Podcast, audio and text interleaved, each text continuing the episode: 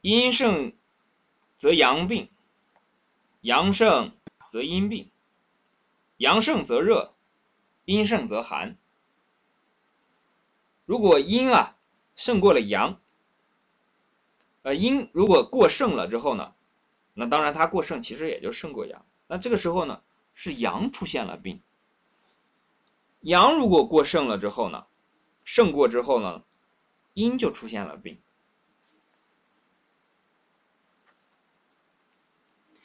为什么？因为总是在比较弱的那个地方凸显出来毛病嘛。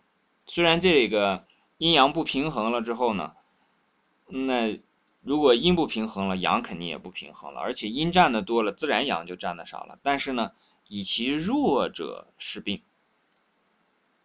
所以我们经常讲说，身体啊，是这个生病的这个身体啊，很羸弱。啊，把这个弱和这个病是联系在一起呢。所以，当这个阴过于盛的时候呢，它体现出来是在阳这方面。那我们讲阴阳呢，肯定在这地方结合身体呢，就要联系到气血。那就好像说什么，如果血盛了之后，胜利的胜啊，那么这个气就病了。为什么？血太多了，气带不动啊，对不对？气为血之帅嘛。我们以前讲，这个血太多了之后，他就就好像说，这个本来指挥官这个一个人指挥的这个士兵将领的数目是有限的，但是呢，这个时候让他指挥的太多了，他搞不定，而且都是直接指挥，对吧？那他这个搞不定的时候，下面这就就就乱套了，那么血就变成了什么呢？变成了淤血，变成了瘀滞淤积的血。那如果是这个气盛，我们讲阳盛啊，胜利的胜，气盛了之后呢，那么血又不足了，为啥？啊，这个很平常嘛。我们在单位里面是不是经常见到很多领导啊？一个单位里面非常多的这个领导，干活的人就一个，这个就好像说领导太多了，气为血之帅嘛。那这个血为气之母，本来呢这个。单位里面的这个挣钱的呢，都是靠这个干活的人，真正干活的人来创造这个价值的。但是呢，领导他的人太多了，这个什么科长、处长、副科长，然后什么等等等等一类，这个好多个处长，好多个什么这个经理，把这一个员工呢管理上。这个员工呢，本来是这些所谓的科长、处长、经理什么，都是靠这些员工创造的这个价值来养活的。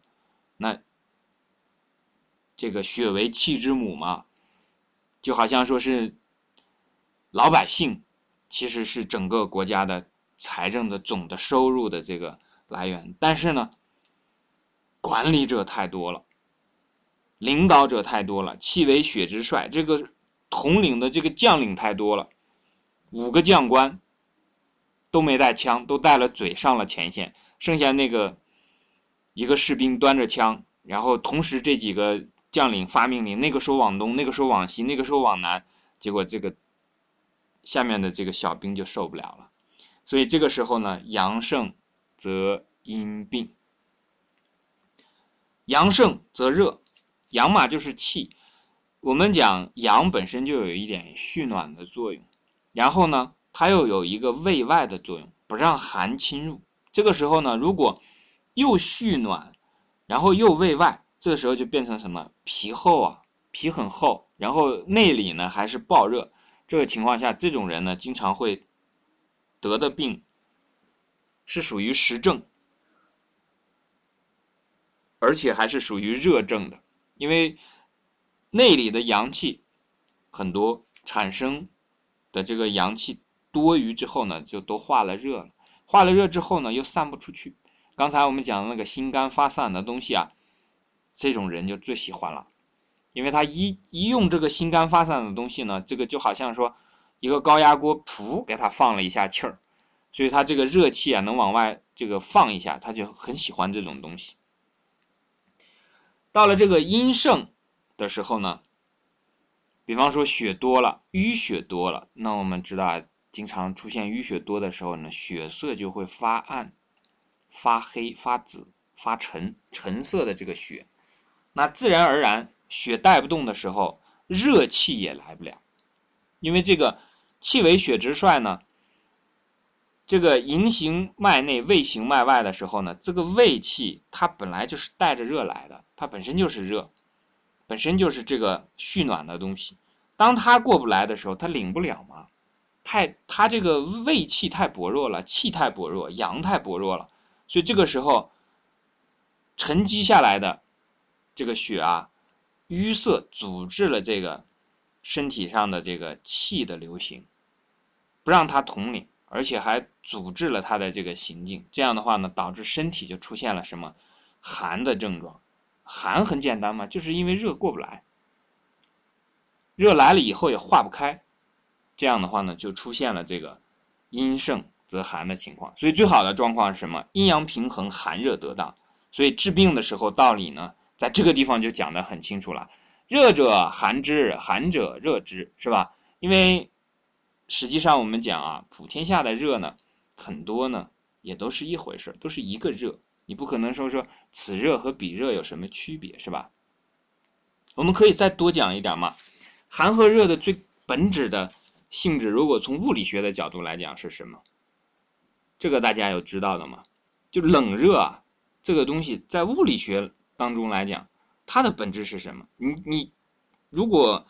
学完了之后，你就会明白，和这个里面的内容完全不相违背，是完全一致的。冷热是什么？能量的得失啊，那这个没有说到根本上去，因为能量你你还看不到，这个不好去这个这个测度。能量得到，能量失去了，你还不太好。比方说，能量又有很多种，有电能，有热能，有这个各种的风能、化学能，那你这个能量是吧？它就。不太好去形容这个冷热啊，冷热是温度啊，你讲是阴阳这没有错，但是我们这样讲啊，阴阳的理论和物理的理论到目前为止还没有真正把它拉通呢。你讲阴阳是阴阳，讲讲这个这个温度是温度，那是两回事儿啊。有同学已经把这个讲的几乎讲明白了。讲的是温度是什么呢？是分子的动能，还差一丁点儿，我们就直接把它捅破啊。热，温度其实就是分子的振动的这个大小。当分子的这个分子、原子、粒子的振动啊越剧烈的时候呢，它的温度就越高。当它的振动、运动。越小的时候呢，这个温度就低。所以呢，从这个角度上，你就会明白这里面所讲的阴阳讲的这个这个寒热呢，其实是一回事儿的。所以我们在通常治病的时候啊，我们看，比方说有的人得了这种寒症，那么有的时候呢，给他去用食物，是吧？这种食物能够使他的通过这种化学的反应，使他的身体里面啊吃进去以后产生这个这个更多的这个动啊。更多的温度，因为温度升高就是它的动开始增加了嘛。那我们知道化学能具备这一点，那其实很多的这种这个心肝发散的东西呢，就具备这种化学的能力。那我们也见到有的是什么呢？用这种外敷的方式，外敷的方式呢，有的是把红豆炒一下，那把这个红豆敷上，哎，去治这个寒症。还有是什么呢？是把这个艾灸点着了火去灸啊，也有这样。还有什么呢？把这个酒啊烧着以后，然后用这个着火的这个酒去搓。还有按摩的，因为你按摩的多了之后，我们知道摩擦生热。还有什么呢？呃，还有这个用这种红外线的电磁类的物质发热之后，然后去给它去进行这种这个寒者热之的这个治疗。所以我们。如果讲到这儿，大家就就会明白了。其实，这个热都是差不多的，有区别，但是归咎起来，热和寒就是这么大致的一个分野。然后它用进去呢，肯定也不一样。你比方说用艾灸，艾灸之中呢，它不仅是用它的热，还用了它的艾的一个正气。那你如果用其他的，肯定就没有。你比方说用盐袋来敷的话，那这个盐袋它有一个祛湿的功能。为什么？因为盐本身就会吸湿嘛，